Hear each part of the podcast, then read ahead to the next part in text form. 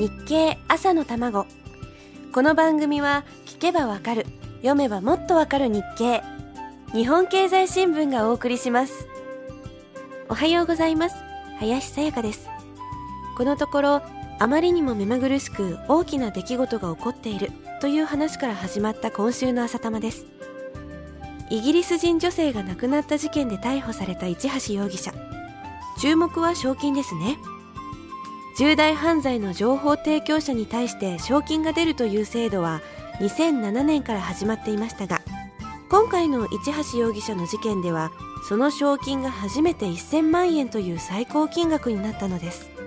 そしてその賞金が初めて支払われるケースになります。いろんな意味で犯罪と経済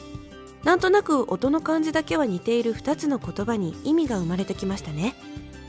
もちろんそんな重大犯罪なんか起こらないのが一番なんですけど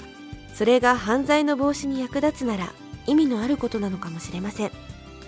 そのうち日本でも賞金稼ぎが登場するようになるんでしょうか。というわけで今時のキーワード捜査特別報奨金制度覚えておきましょう。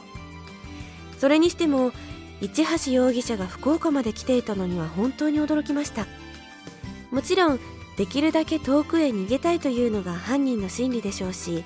逮捕された時も沖縄へ向かう船に乗ろうとしていたわけなので福岡まで逃げてくることは決してありえない話ではないんでしょうがそれでもそんな重大な犯罪の犯人かもしれない人が私たちもよく行くあたりにいたというのは驚きです。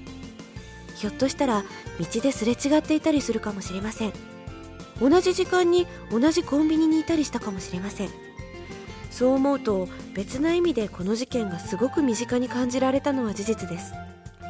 それだけ日本は狭くなっているというんでしょうか。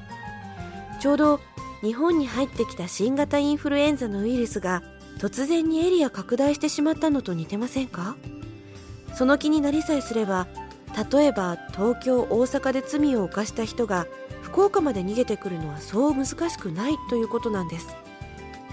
例えば薬物汚染もこれまではなんとなくどこか遠い世界にある大都会の事件だと思っていましたがもしかしたらこれもまるでインフルエンザウイルスと同じようにパンデミックになってしまうんでしょうか。そんなことはさせないと力んでみても我が身はあまりに非力です。インフルエンザも犯罪も拡大しませんようひたすら祈るだけです。福岡でも小さいお子さんが犠牲になったりしています。せめて子供たちだけでも悲しい目に遭わないようそんな街にしていかなきゃいけません。さあ続きはまた明日のこの時間です。